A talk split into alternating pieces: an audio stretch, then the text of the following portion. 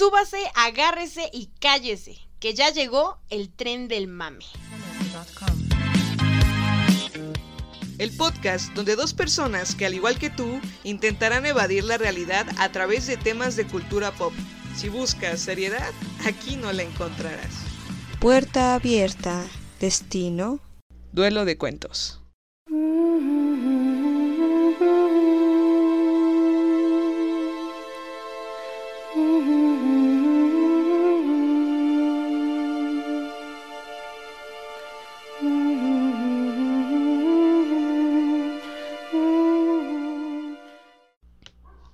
Están escuchando el tren del mame podcast.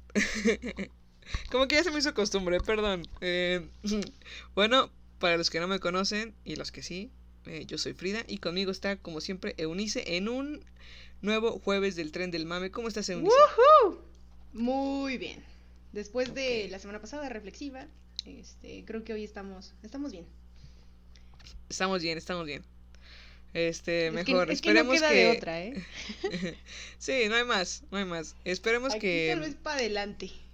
que cuando salga este episodio, este episodio amigos está siendo grabado un poquito antes de que termine la Ah, cuarentena. Están, están escuchando a, las, a nosotras del, del pasado.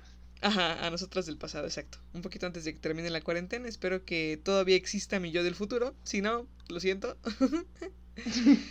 este. Pero si seguramente, grabando- va- seguramente, ¿qué habla? Seguramente la humanidad ya ni siquiera existe. Ah, seguramente nadie va a escuchar esto. Entonces, ¿para qué lo estamos grabando ya? Hasta Bueno, aquí. Ponle, ponle detener. Adiós. Adiós. Este, que espero que este desconfinamiento haya sido ordenado y y consciente. Yo espero, ¿no? Nunca nunca se tiene lo que se quiere, así que espero, solo espero no, que de verdad gracias así por ese suceda. consejo, ¿eh? No, ya vamos a morirnos todos al demonio. Frida dijo que nunca se obtiene lo que se quiere. Pues esperemos que todo salga bien, de verdad. Este, gracias, que- gracias por acabar con las pocas ilusiones que todavía tenía. De si nada. el COVID no me mata en el futuro, tú lo acabas de hacer. Ay, qué dramática, Dios mío. Ya sabes, cuenta por, cuenta conmigo. Sí, claro. Para el drama siempre estás ahí. Claro, el Este- drama es mejor, es, es, es superior. Yo lo, lo prefiero a la comedia, al, Al ¿no? terror. El drama, El drama. la intensidad. Sí, amigos, entonces esperamos que mm, pues haya pasado bien este desconfinamiento. Ah, este, y pues no sé, espero que si haya desconfinamiento o no. La verdad ya no, no sé qué pensar, pero eh, este, espero que no sea como el mes pasado que dijeron, sí, salimos el 30 de abril. Y después dijeron, no, salimos el 30 de mayo. No, esa sí no me la que esperaba. me- no me la esperaba, eso fue un golpe muy bajo. sí, así que espero que no haya sucedido, que todos sigan eh, de todos modos teniendo las medidas de prevención. Pero bueno, ya no vamos a hablar de eso, ahorita olvídense de eso. O sea, seguramente los del, los del futuro que nos están escuchando es como de, ah, estas estúpidas, que no saben que, no sé, tal persona encontró la cura y ahora ya todos somos inmunes y hasta ahora tenemos poderes mágicos. wow, genial. Ojalá, ojalá que sí esté pasando eso. Suena muy bien, Eh. la verdad. Muy bien. Así que nos vamos a enfocar justo en ese tema que es la fantasía. Muy bien, Eunice. Eh, Entonces, em, el día de hoy, amigos, como lo oyeron en la introducción, les vamos a narrar algunos cuentitos. Eh, yo escogí uno, Eunice escogió uno después de varios cuentos eh, que de verdad Que queríamos que poner. porque Sí, Fue eh, o una sea, el objetivo era que no pasaran de los 10 minutos, ¿no? 12 minutos máximo. Sí, sí, sí. Y había varios que valían muchísimo la pena, pero que al final les vamos a, se los vamos a recomendar. A recomendar, claro. Y si aparte, si les gusta este episodio, eh, podemos hacer eh, un episodio más largo con los cuentos eh, que duran más. Entonces, pues ahí díganos en nuestras redes, ¿sale? Entonces, eh, Eunice es la que va a empezar con este duelo de cuentos. ¿Qué Así pedo, que- qué pedo, qué pedo? Yo ¿Tú solo- no lo vamos a sabías? leer cuentos. No sé por qué tú quieres hacer siempre una competencia, pero bueno, ahí va. Me encanta la competencia. lo sé. No lo había notado, ¿eh? Pero bueno, a ver, Eunice, ¿qué nos tienes? ¿Qué cuento nos tienes para, para hoy? Vale. Mi cuento eh, se llama Greta Garbo y está, fue escrito por Martín Cristal. Es un escritor argentino que me encanta. Vale. Ok, te escuchamos. Greta Garbo. Shh, dice Edgar en voz muy baja mientras comienza a acariciarle el cuello. Greta Garbo se va durmiendo lentamente. Sus párpados demoran cada vez más en volver a abrirse y todo su cuerpo se deja ir con el arrullo de la mano de Edgar, quien por un instante cree percibir en su propia nuca las mismas caricias que brinda Edgar. Edgar no necesita hacer mucha memoria para reconocer que esos dedos que ahora le dibujan garabatos invisibles en el cuello son los dedos de Sonia, que solían bajar por su espalda, para luego dejar que las uñas leves hicieran suavemente el camino de regreso a la nuca una y otra vez yemas que bajan, uñas que suben. Los dedos expertos de Sonia rozando apenas la piel de Edgar, para provocarle unos escalofríos placenteros, que ablandan su cuerpo y lo entregaban rápidamente al sueño, irresistible aun cuando Edgar sabía que, ya dormido, las cosas no eran tan placenteras como la mano de Sonia acariciándole la espalda entre las sábanas, porque por lo general el sueño de Edgar llegaba a su vez infestado de otros sueños que no eran para nada plácidos. Pesadillas monstruosas que lo torturaban cada noche, dentro del calabozo oscuro en que se convertía su almohada, cuando Edgar se dormía.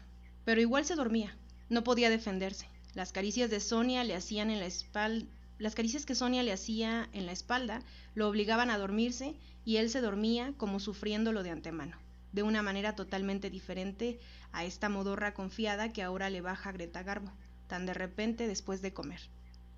Claro que Edgar sabe perfectamente que no puede ser la mano de Sonia la que le hace cosquillas a él entre los homóplatos, porque Sonia no está con él en la cocina, sino en el comedor, terminando de cenar. Puede oírla sirviéndose más pastel de carne en su plato, cambiando de canal, riéndose ostensiblemente de un chiste malo que alguien cuenta en la tele como para demostrarle a Edgar que ella sí conserva el buen humor, y que la pelea que han tenido horas antes de la cena no le ha afectado en lo más mínimo. A él sí. Las muelas de Edgar rechinan cuando repasa de un solo pantallazo cada una de las discusiones con Sonia.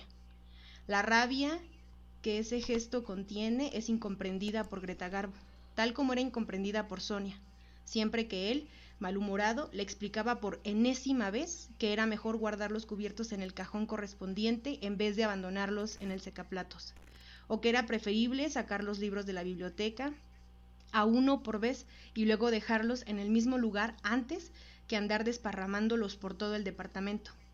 O que había que tapar el tubo del dentrífico y no dejar la tapita suelta por ahí, para evitar que de nuevo se perdiera. Pero no había caso. Sonia seguía siendo el caos en persona, y por eso las peleas habían comenzado a ser cada vez más frecuentes y violentas. Los motivos, según ella, cada vez más insignificantes. Es cierto que el departamento era de Sonia, pero igualmente, desde que se había mudado con ella, Edgar se había propuesto domar la anarquía permanente en la cual Sonia vivía. Se había hartado de decírselo. Era fundamental mantener el orden. Lo había aprendido muchos años antes de conocerla, durante aquellos borrosos años de encierro que Sonia ignoraba. Entre el orden y el caos reside la diferencia crucial entre cordura y locura. Cinco hombres de guardapolvo blanco se habían puesto de acuerdo en que él era un demente, y lo habían metido en aquel edificio que su memoria aún conserva, cuadrado y gris, cubo, cemento, mosaico, pared, azulejo. No se sabía por cuánto, quizá para siempre, pero no la eternidad. La eternidad se redujo a unos pocos años, porque con solo prestarle algo de atención a lo que decían las enfermeras cuando conversaban cerca de él, Edgar pudo notar cómo sus comentarios se volvían favorables a medida que él comenzaba a tenderse su cama solo, o a lavar y secar las tazas que usaba, o a acomodar prolijamente sus efectos personales, como les llamaban las enfermeras a las pocas cosas que Edgar tenía allí. Como era prolijo y aseado, con el tiempo le permitieron trabajar en la lavandería, porque tendría que trabajar. Y si lo ponemos a planchar, es peligroso, se puede quemar, pero podríamos probar, ¿te parece? Yo estoy harta de planchar. Ah, si es por eso, yo también. Porque bastante tengo en casa. Claro. A ver, que venga, pobrecito. A ver si puede solo. Más de una vez por la mente de Edgar se cruzó la idea de tomar por el cuello a una de las enfermeras y presionarle el rostro con la plancha caliente, para que se derritiera esa mueca ambigua de lástima y desprecio que encontraba en todas ellas. Por suerte siempre se contuvo, y siguió planchando sus camisas celestes y sus pantalones celestes Como era extremadamente ordenado con las camisas y los pantalones, supusieron que sería ordenado con los archivos de administración. Hacía falta que alguien colaborara en ese departamento. Y, con el recorte presupuestario, ¿qué se puede hacer? Podemos ponerlo a prueba. Si no funciona, vuelve inmediatamente a la lavandería. Pero funcionó. Y como también era sumamente ordenado con los archivos de administración, los mismos doctores que lo encerraron unos años antes lo dejaron ir contentos con lo bien que trabajaba su sistema de rehabilitación, satisfechos con lo sano que estaba ahora que era una persona tan juiciosa y ordenada. Greta Garbo ronroneaba su somnolencia, mientras Edgar comprende que a él no lo está acariciando nadie.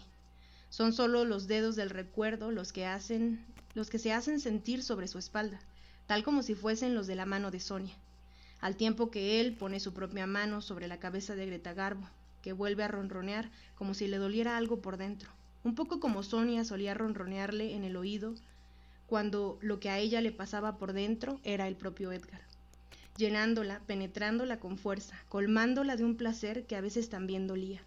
Pero aunque el imperceptible ronroneo de Sonia solía derramar, que Sonia solía derramar en el oído de Edgar era bastante más excitante que este, de Greta Garbo, que es casi un lamento, Edgar entiende que el de Greta Garbo es un ronroneo mucho más auténtico, porque es lógico que para una gata que se estira sobre el mármol de la cocina, eso de ronronear sea una actividad absolutamente natural y propia, por más que a Sonia, en la cama, el ronroneo le salía bastante bien. Finalmente, Greta Garbo no hace ni un ruido más. Percibe la luz, las caricias de Edgar y el frío del mármol. Luego, la luz y el frío, un poco más tarde solo el frío, intensamente, y después ni siquiera eso. Ahora que la gata está bien muerta, Edgar advierte que entre las cosas que en un principio le habían gustado de Sonia, una de ellas era la ocurrencia de tener una gata con semejante nombre, pintado en el plato de la comida. Greta Garbo, la G y la T tan propicias para una gata.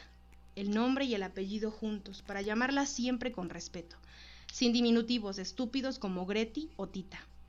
Greta Garbo es una parte más de Sonia, se dice Edgar casi en voz alta mientras no puede creer la cantidad de sangre que cabe dentro de un gato. Sin duda es una de las partes que a él más le gustan, pero que igualmente tiene que trozar, dejando que la sangre se vaya por el resumidero junto con el agua. En cambio, el resto de Sonia sigue en el comedor, frente al televisor, que no ha apagado aún cuando hace rato que se escucha el siseo del aparato, sin más programación que transmitir en el día de la fecha. Las fechas, los números, tan duros, tan fríos, útiles solo para determinar los días, hacer cálculos, establecer calificaciones. Sin embargo, qué plásticos, qué maleables. Habían resultado los números para Edgar. No es ningún secreto. Un 3 se puede convertir fácilmente en un 8, o en un 11 o en un 7. Un 5 en un 6, aunque puede no quedar muy bien. Pero el que modificó Edgar quedó perfecto. Era un 6, y todos lo corroboraron. Cada médico que abrió la carpeta vio seis, ocho, once, todos perfectos, todos donde debían estar, donde convenía que estuvieran, en los resultados de los exámenes psiquiátricos y las fechas tentativas de salida, datos que se registraban en una historia clínica, y las carpetas y las historias clínicas se guardaban en un fichero, y el fichero estaba en una oficina, y la oficina tenía una puerta en cuyo vidrio esmerilado decía Administración. ¿Y quién trabajaba en Administración? Edgar, que procura no distraerse, porque algunos pedazos son más difíciles de envolver que otros, la cabeza de Greta Garbo queda para el final, siempre con el mismo método. Algunos trapos para que absorban, después nylon y luego cinta adhesiva, papel de diario, más cinta y otra bolsa, por las dudas.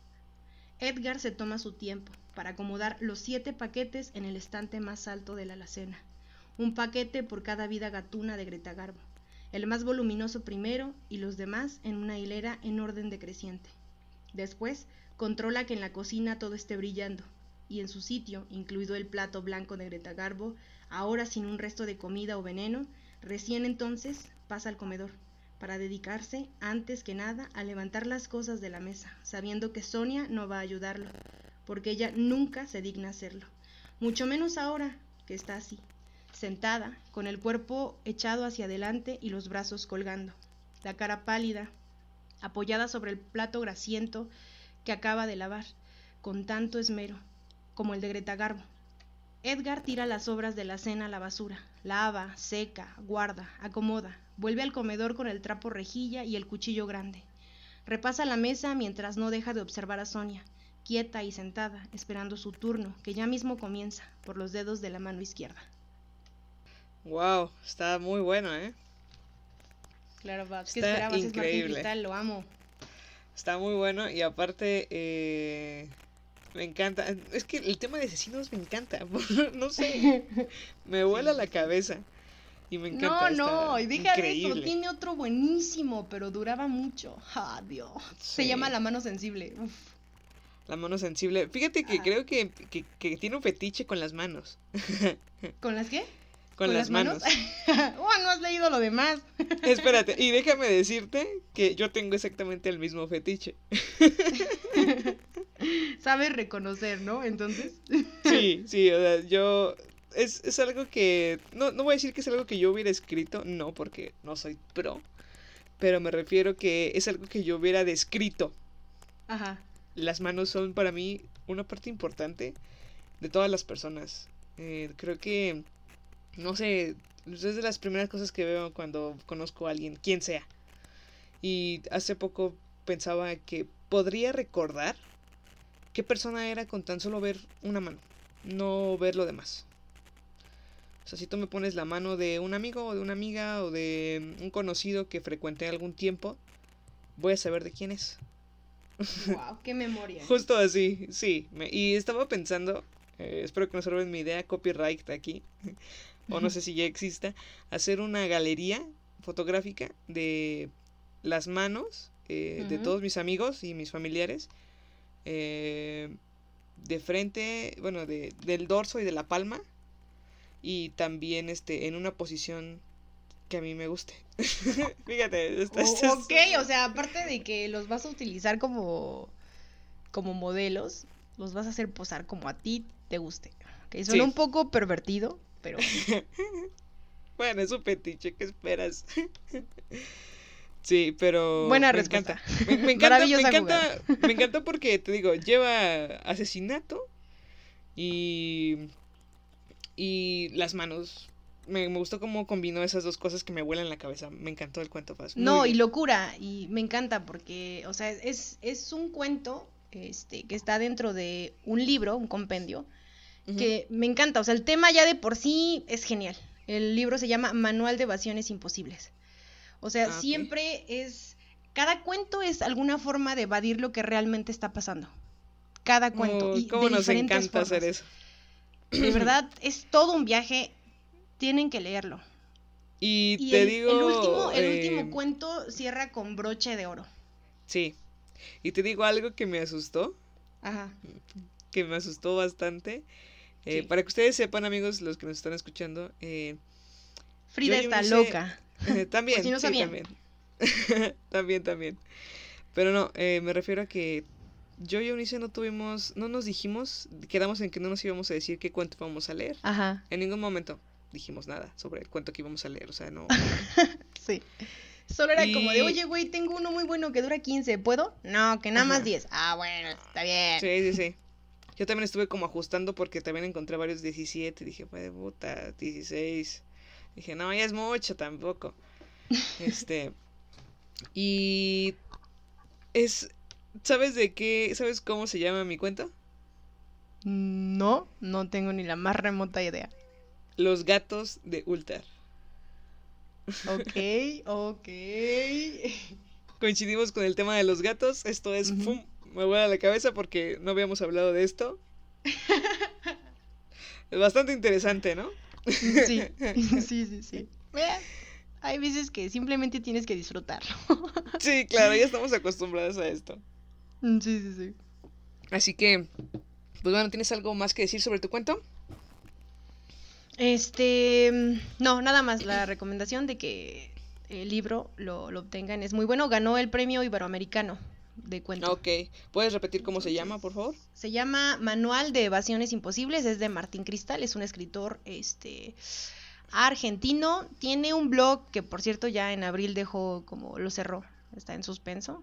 Se llama El vuelo del pez espada. Igual ahí, él tiene recomendaciones, este, borradores, igual de algunos cuentos. De verdad me encantó. Tiene novelas, también hay una novela. Él estuve viviendo aquí en México cinco años. Y en ese tiempo, en ese periodo, sacó un- una novela que se llama Bares Vacíos. Y, ah, y otra, el libro pertenece a una colección, es de la editorial Colibrí y es una, colec- una colección que se llama Arcoiris. Y la verdad los libros están muy, muy bien. Ok, perfecto. Pues ahí anótenle. Si no, regrésenle. si no lo notaron, regrésenle y escúchenlo de nuevo. Este está bastante bien, ¿eh? me, me encantó el cuento, de verdad. Me encantan los asesinos y las manos, así que muy bien. bien ahí. Bien ahí. Ahora, mi cuento eh, se llama. Al final, ah, bueno, al final, antes de que siga, al final les vamos a hacer todas las recomendaciones de cuentos. Así que espérenla y tranquilos con eso. Ahora sí, mi cuento se llama Los gatos de Ulthar, de Howard Phillips Lovecraft. Se dice que en Ulthar, que se encuentra más allá del río Sky, ningún hombre puede matar a un gato, y ciertamente lo puedo creer mientras contemplo aquel que descansa ronroneando frente al fuego. Porque el gato es críptico, y cercano a aquellas cosas extrañas que el hombre no puede ver.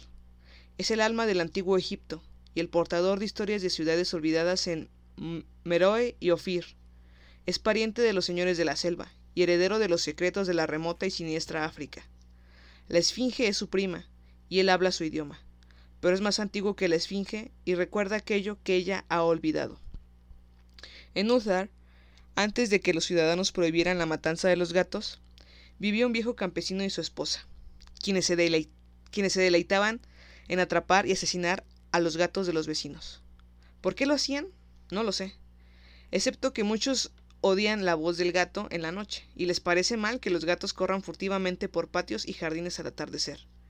Pero cualquiera que fuera la razón, este viejo y su mujer se deleitaban atrapando y matando a cada gato que se acercara a su cabaña.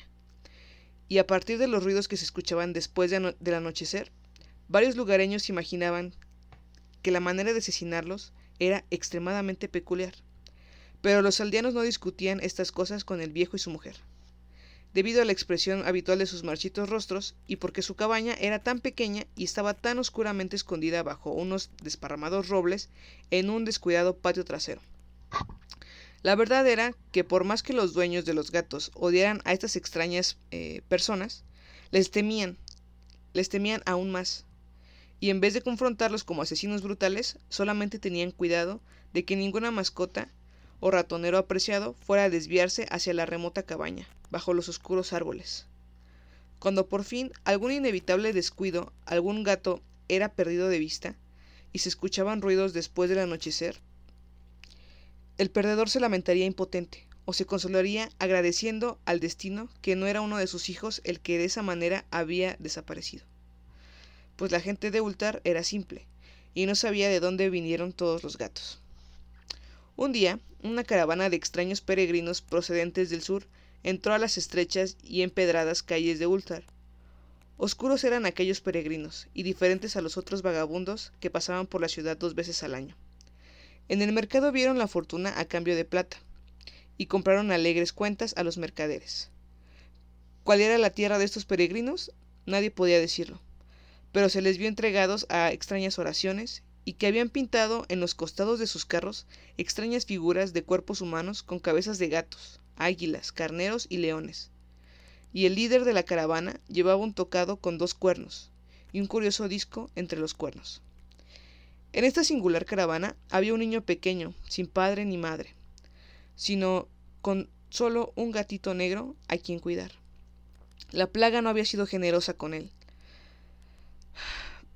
mas le había dejado esta pequeña y peluda cosa para mitigar su dolor. Y cuando uno es muy joven, uno puede encontrar un gran alivio en las vivaces travesuras de un gatito negro. De esta forma, el niño, al que la gente oscura llamaba Menes, sonreía más frecuentemente de lo que lloraba mientras se sentaba jugando con su gracioso gatito en los escalones de un carro pintado de manera extraña. Durante la tercera mañana de estadía de los peregrinos en Ultar, Menes no pudo encontrar a su gatito, y mientras sollozaba en voz alta en el mercado, ciertos aldeanos le contaron del viejo y su mujer, y de los ruidos escuchados por la noche. y al escuchar esto, sus sollozos dieron paso a la reflexión y finalmente a la oración. Estiró sus brazos hacia el sol y rezó en un idioma que ningún aldeano pudo entender, aunque no se esforzaron mucho en hacerlo, pues su atención fue absorbida por el cielo y por las formas extrañas que las nubes estaban asumiendo. Esto era muy peculiar, pues mientras el pequeño niño pronunciaba su petición, parecían formarse arriba de las figuras sombrías, parecían formarse arriba las figuras sombrías y nebulosas de cosas exóticas, de criaturas híbridas coronadas con discos de costados astados. La naturaleza estaba llena, está llena de ilusiones como, como esa para impresionar al imaginativo. Aquella noche los errantes dejaron Ultar y no fueron vistos nunca más. Y los dueños de casa se preocuparon al darse cuenta de que en toda la villa no había ningún gato. De cada hogar el gato familiar había desaparecido. Los gatos pequeños y los grandes, negros, grises, rayados, amarillos y blancos.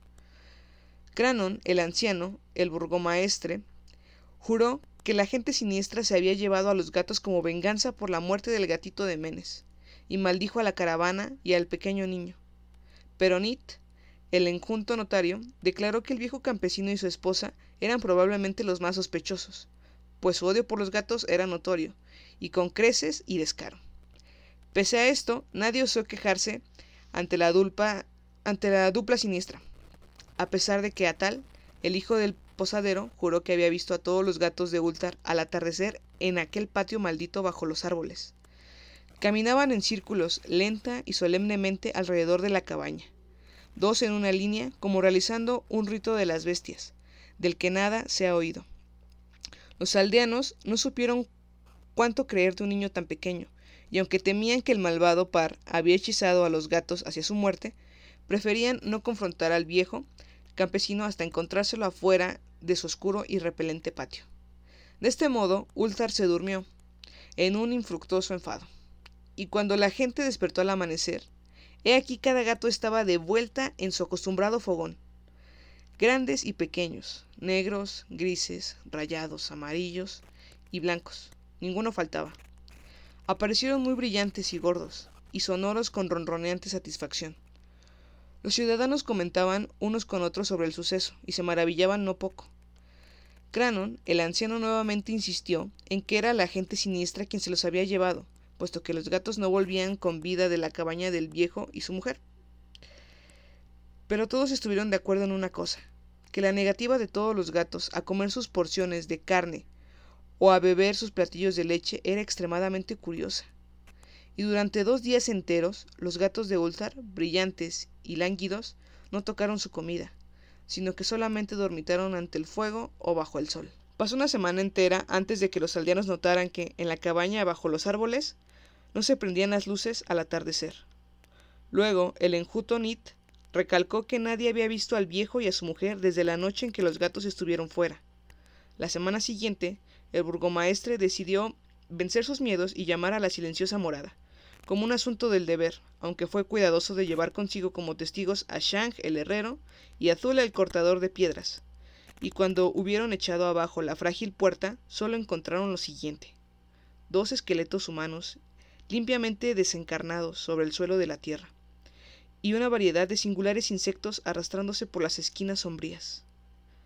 Posteriormente hubo mucho que comentar entre los ciudadanos de Ultar. Sat, el forense, Discutió largamente con Nid y el enjuto notario, y Cranon y Shang y Tul fueron abrumados con preguntas. Incluso el pequeño Azal, el hijo del posadero, fue detenidamente interrogado y como recompensa le dieron una fruta confitada. Hablaron del viejo campesino y su esposa, de la caravana de siniestros peregrinos, del pequeño Menes y de su gatito negro, de la oración de Menes y del cielo durante aquella plegaria, de los actos de los gatos la noche en que se fue la caravana, o de que luego se encontró en la cabaña bajo los árboles, o de lo que luego se encontró en la cabaña bajo los árboles en aquel repugnante patio. Y finalmente los ciudadanos aprobaron aquella extraordinaria ley, la que es referida por los mercaderes en Jateg y discutida por los viajeros en Nir, a saber que en Ultar nunca ningún hombre puede matar a un gato. Listo. Ya ves. No, no. ¿Qué tienes que decir al respecto, Eunice? a mí me gustan los gatos. ¿eh? Yo conozco a varias personas a las que no les gustan y. Uf, yo creo que les recomendaría no ir. Ajá, sí. Entonces, ah, si me están escuchando. Por Sí, favor. a mí no me gustan los gatos. O sea, güey, yo creo que esa persona toca ultar y se la chingan. Sí, mira, digamos, a mí no me gustan los gatos, ¿no? Pero pues tampoco es... Tampoco Sí, es como sea, para, ay, vamos a matarlos, torturarlos ¿no? o matarlos. o- No, no, no, para nada. Mm. Sí, muy bien. Pero me, me encantó este cuento porque los gatos se vengaron de esos bastardos Sí, asquerosos. malditos desgraciados, qué bueno, qué bueno. Ya esperaba, ya, ya, ya veía venir, dije, a huevo, se los comieron. Sí, Venganza. sí. Pero cuando lo estaba leyendo y dice que estaban lánguidos, rozagantes. Sí, Y que sí, no- sí, no tocaron su imagínate. ¿Sabes comida qué varios pensé? días, dije, Hubo un "Uh". momento en el que yo pensé y dije, güey, no mames, o sea, les, ya probaron la carne humana, les gustó, Mm, yo tendría miedo, yo tendría miedo, ¿no? Ya se van a comer a su dueño ahora. Exacto, yo sí pensé en eso. Pero Fíjate bueno, que no pasó nada, solo no hay que, hay que hacer una hay que hacer una continuación, ¿no? De, de este. hay que hacerlo nosotros. Sí, sí, sí. Lovecraft, Vamos a hacer prest- una de qué fue lo que pasó. préstame tu cuentito ¿Saben y nosotros Ya, lo ya lo acabamos. saben, ¿eh? Este, se van a comer a sus dueños. Claro, que sabes que también ese es un buen ejercicio de escritura. eh, agarrar un cuento que te guste o algo así y de un punto darle otro final completamente Mm, sí. diferente. Ese es un buen eh, ejercicio de escritura. Te ayuda. Me lo digo por experiencia. Eh, y pues sí, eh, Lovecraft, eh, yo le dije a Unice que había leído de él eh, El color que cayó del cielo. Si ustedes lo han leído, ese creo que es de mis favoritos. Pero está largo, está largo. Eh, largo como, no sé, media hora. Algo razonable. sí, sí. Creo que, creo que eso es lo que me encanta de los cuentos, lo que más, lo que más me gusta. La capacidad que tienen de que en un corto tiempo, en Sí. unas pocas páginas, logren eh, impactarte tanto como Sí, para sí, hacer que cambie la perspectiva de lo que tenías, ¿no? Cosa que a veces novelas no logran ni con dos No lo logran. volúmenes o tres. Sí, eso es cierto, eso es cierto. ¿Y sabes qué es lo que más que me gusta? Ay, Como me de encantan, me fascinan los cuentos. Sí, es lo que más me gusta como de la esencia de, de lo de la narrativa corta. Me gustan los cuentos porque son cortos, pero sabes qué también me gusta, ya refiriéndome al cine, hay muchos cortometrajes excelentes, de verdad que en pf, 20 minutos o menos, pum, te volaron la cabeza y dices, ¿cómo, cómo lo hiciste? ¿Cómo, cómo, cómo, cómo me planteaste esto? Y al final te quedas pensando y pensando y pensando. Me encanta que la gente haga eso. Creo que en algo así más corto y que no requiera de, digamos, en los cuentos, ¿no? Pero poniéndolo ahora en el cine, que no requiera como de mucho efectos especiales y producción para hacer algo, creo que para mí está mejor planteada la historia. Entre menos se necesite eso, para mí tiene Es más que yo creo la que, historia. yo creo que la historia es lo fundamental. Sí, sí, sí, sí. O sea, obviamente vas a lograrle dar vida con todo lo que vayas a hacer, este, con, con la imagen, con todo esto, pero creo que, bueno, que supongo que se ha dado ocasiones en las que la historia no es muy interesante, pero la forma en la que La no sé, fue dirigida, en la Sí. forma en la que la contó, lo hace interesante. Sí, pero sí, creo que sí, o sea, es, es la columna vertebral de, de todo. Sí, la, la, la historia. Y eh, aviso, Eunice y yo vamos a hacer algo así. estamos estamos tra- trabajando en un proyecto que apenas está iniciando. algo así, entonces espero que salga bien. Espero que salga bien. Creo que, buena vibra. que cada una va a tomar su, su lugar en, es, en ese proyecto. Y eso va a estar muy interesante. muy interesante. Sí, bastante. Cuando lo tengamos... Veremos qué sucede. Sí, cuando lo tengamos, este, se los compartiremos. Mientras, hay que trabajar en eso. Este, Vale, pero si ahora te digo, vamos con las recomendaciones. Sí, eh, espérate, an- antes de, empezar con las recomendaciones, iba a decir que. Lovecraft, este, vaya, tiene un, un poder para, eh, tal vez no exactamente transmitirte miedo, pero sí te quedas como sacado de onda y decir, oye, oye, a ver, a ver, a ver, ¿qué, qué, qué? ¿Estás seguro de Sí, esto? deja algo en tu inconsciente. Ajá, y eh, pues me- también me vuela a la cabeza que un cuento que fue escrito el siglo pasado pueda producir eh, tal reacción, ¿no? Eso es, eso es muy interesante, muy interesante. Lo más genial es- de estas ideas que te van dejando es que no, no desaparecen con facilidad. De hecho, al contrario, se van haciendo más grandes. Sí, te marcan, yo creo que te marcan, te marcan. Pero bien, amigos, entonces este, ya les dimos nuestros dos cuentos. eh, espero que les hayan gustado y ahorita vamos, vamos allá con las recomendaciones. A ver, Eunice, ¿cuáles son tus recomendaciones? Vale, mis recomendaciones son una, eh, un cuento que me gusta muchísimo. A mí me encanta cómo escribe Horacio Quiroga. Sí. Eh, si quien no lo haya leído, léalo de verdad. Logra em, transmitir ese sentimiento, pero puede que en ese momento haya sido lo que estés leyendo es un sentimiento, no sé, de, de miedo, de terror, de angustia, pero te lo narra de tal forma que parece este, tan, tan suavizado, pero aún así lo sientes. Sí, Eso, entiendo eso el me concepto. encanta, me, me gusta muchísimo de Horacio Quiroga y el cuento que recomiendo se llama El Hijo El hijo, y ok. de verdad está dentro del compendio de cuentos que se llama Cuentos de Amor, de Locura y de Muerte, pero igual lo pueden buscar por separado. Sí, Eh, sí, sí. Tiene muchísimos que son muy buenos. Este, el, el más, el clásico que todos conocen de Horacio Quiroga es el almadón de plumas, ¿no? Ese es como, viene como de a, en la carpeta, te lo meten así. Seguramente lo leyeron, no sé, en la primaria o en la secundaria. Sí. Y otro también de, de Horacio Quiroga está también, La gallina degollada es buenísima. Ah, sí, es muy bueno, sí. Sí. Bueno, ok.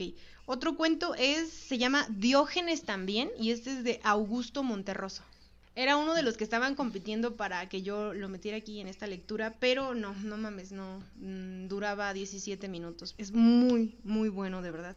Augusto Monterroso es, es, es maravilloso. Tiene, este, seguramente algunos lo conocerán porque tiene como el cuento más, este, pequeño del, del mundo, el del dinosaurio. Como, de- como el, cuando el más pequeño del mundo el dinosaurio todavía estaba allí. Ajá. Quien no lo sepa, ese es el cuento más corto del mundo. ok, esta es de una escritora eh, mexicana, se llama Itzel Lara, y se llama Contra el dolor, una pastilla amarilla. Fue uno de los cuentos este, que más me Eh, han gustado de ella. ¿Es escritora qué? Y es una escritora mexicana. Ah, ok. Itzel Lara. Perfecto. Y creo que refleja lo que me gusta eh, de estos cuentos eh, o de la escritura eh, latinoamericana es que la sientes muy real, la sientes muy cercana. Claro, yo creo Porque que es por más, porque obvio, somos porque por más latinoamericanos, que, ¿no? este, no sé, te encante, no sé, Lovecraft, eh, Sí. lo que te transmiten los eh, los escritores latinoamericanos es algo que tú ya has vivido, que tú sientes, sientes una proximidad increíble. Sí. Te identificas y- más rápido. Ajá, y me encanta porque siempre son como estos toques de, de realidad. Realidad, realidad. Me es que es lo que tenemos, ¿vas? Los latinoamericanos, mira, decimos, "Mi- mira, mira, voy a valer madres. Sí, ok. Pero bueno, ok, seguiré adelante con esto. es, es nuestra idiosincrasia, pues, lo siento. Buena esa. Y ya por último, volverles a, re- a recomendar, que de hecho debería haberlo hecho aquí y no eh, después de leer mi cuento. El libro de verdad es muy bueno, Manual de Evasiones Imposibles de Martín Cristal. Todos los cuentos son geniales. Este, todos tienen una forma de evasión en la que en algún momento hemos estado o que nos hemos imaginado o que no sabemos si estaremos tan locos como para llegar a ella. Muy buena, es perfecto. De hecho, el último cuento logra que tú seas parte de todo lo que ya vienes leyendo. Mm, qué incre- Y- eso, es, eso es muy, y muy que hayas logrado eso es impresionante. O sea, de verdad, no por nada ganó el premio. No, pues no, oye, ¿de qué me estás hablando? Sí, no, Ah. de verdad, léanlo. Es, yo, este fue el primer libro que leí de él. Este, pero tiene varios, tiene varias novelas, les recuerdo todavía está el blog. Eh, de Es él, es eh, argentino, dentro del manual cuentos que tienen que leer, o por si no lo pueden leer todo, está mm, El cielo azul de las postales. Yo quería leerlo, duraba 15 minutos, pero llegó un punto en el que yo, yo estaba llorando. Yo ya no podía seguir leyendo el cuento. de- Ese cuento me Ah, llega caray, muchísimo, Eso sí me interesa. Sí. Porque pues siempre son buenas las lloraditas a veces, ¿no? Ah, sí, no, se sienten tan bien. Pero de El- verdad ya el- no podía. ¿Cómo se llamaba? El cielo azul de las postales. Ok, lo tengo. Ese está muy, muy bueno. Arena también. también. Anótenle, amigos, anótenle. Arena es un cuento muy corto, está igual dentro del libro. Este, pero de verdad vale muchísimo la pena. Creo que es uno de mis libros de cuentos favoritos. Mm, ok.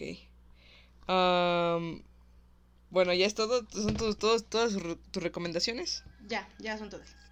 Ok, bueno, las mías son pues hay un japonés, un inglés. Bueno, a ver. eh, las mías son Berenice eh, o Berenice, como quieran llamarlo, de Edgar Allan Poe. Eh, este cuento está está el final está increíble. Ah, porque te llevan al borde de la locura y te, te das cuenta de que puede haber, pueden haber pasado cosas sin que tú eh, te des cuenta de que sucedan. Es, y cosas feas. Entonces, ese me, me. Sobre todo eso, ¿no? Fea. Sí, sobre todo eso. Es como estar drogado sin estar drogado. La locura. Eh, el cuento se llama Berenice o Berenice de Edgar Allan Poe. El segundo es Dagon de Lovecraft también. Y este lo iba a leer solo para que Eunice... Para mortificarme a mí, pero Ajá, para mortificar a Eunice, pero dije, mira, vamos a ver con el de los gatos, ¿no? Eh, habla sobre una criatura marina, güey, ya eh, basta. tenebrosa, y me encanta su desesperación del inicio porque te lo está contando en una situación muy crítica, pero muy crítica. Y al final eh, re- la retoma, pero ya cu- cuando te contó la historia dices, güey, sí, ya, hazlo. Está muy bueno. ¿Qué otro? Con todo y el miedo lo voy a leer, lo voy a leer. sí, léelo, te va a gustar. Vas, te va a dar un poquito de miedo, pero ah, léelo. El otro igual es de Lovecraft, es el color que cayó del cielo. Eh, este creo que te mete, es completamente enigmático. O sea, mm, no es de miedo, pero está ahí y entonces te deja pensando un rato. Y no encuentras como... No encuentras razón. Es, es bueno, es bueno. Te deja pensando, eso me gusta. Eh, el otro es... eh, este, este es lindo y corto. Es lindo y corto, me encantó. Es El hombre que aprendió a ladrar de Mario Benedetti. Ay, cuando lo leí me morí de amor por los perritos. Léanlo. No mames, Ujú. está genial. Eh, otro, bueno, ya mi último es. eh, es un. Descubrí este. Este cuento por alguien que se sienta a leer cuentos diario. y leyó este cuento de un japonés que ¿Es se llama. Eh, sí, es mi, es mi crush. Mi crush literario. Eh, que se llama. El, bueno, el escritor que, que es de este cuento es Yasutaka Tsuitsui. Por lo que estuve investigando, es un ah, análogo a Gabriel García Márquez japonés. Algo así. ¿Él es Eso japonés? Muy interesante. Sí. Y el cuento es El bonsai daba daba. Es gracioso el cuento. eh, está lleno de sátira. eh, y de esta relación entre un matrimonio que quiere vivir algo fuera del matrimonio eh, y el otro lo sabe. Es. y está de acuerdo. Entonces, está bastante interesante. Me gustó Sí, mucho este vas, cuento. Por favor, basta de spoilers. Sí, o sea, so- solo voy a decir eso, no voy a decir más, no voy a decir a través de qué. Léanlo. ¿Qué? Sí, exacto. Entonces el autor No se llama por qué me Yasutaka. sonó a mm, El principio del placer. Ándale. El autor se llama Yasutaka Tsui Tsui y el cuento se llama El bonsai Daba Daba. Entonces, pues, ya no tengo más. Ya son todas las recomendaciones. Son creo que como lo- los más... eh, bueno, como en los que estoy ahorita, ¿no? Como en los que eh, leí, leí algunos apenas. eh, y junto con otros que ya tenía como Berenice desde hace tiempo. Y decidí hacer como una mezcla de recomendaciones ahí. Entonces creo que son esenciales que los lean. Y pues nada, no tengo nada más que decir amigos. Leanlos. Esperemos que les haya gustado este capítulo. Y si quieren que nos leamos, eh, no sé, que hagamos un capítulo de cuentos de terror o de mm, cuentos de, mm, no sé, de drama, cuentos absurdos, eh, cuentos satíricos, eh, pueden mandarnos un mensaje a nuestras redes sociales en el Tren del Mame Podcast, en Facebook y en Instagram. Búsquenos y síganos, denos like. Y este, ahí les vamos a subir cada cuando se sube nuestro episodio. Y algunos buenos momazos. Así que les conviene. Y pues nada amigos, no tengo nada más que decir. ¿Tú, Eunice? No, nada, nada más. Perfecto. Ya lo hemos que dicho todo. disfrutado. claro, esperamos que lo hayan disfrutado tanto como nosotros. Sigan cuidándose, por favor. Eh, les mandamos un abrazo des- desde donde quiera que nos estén escuchando. Y pues esto fue un jueves más de El Tren del Mame. Así que yo soy Frida Yo soy Eunice. y nos vemos. Bye bye. El tren del mame ha llegado a su terminal. Recuerden que no nos hacemos responsables de ningún spoiler. Ningún pasajero debe permanecer a bordo.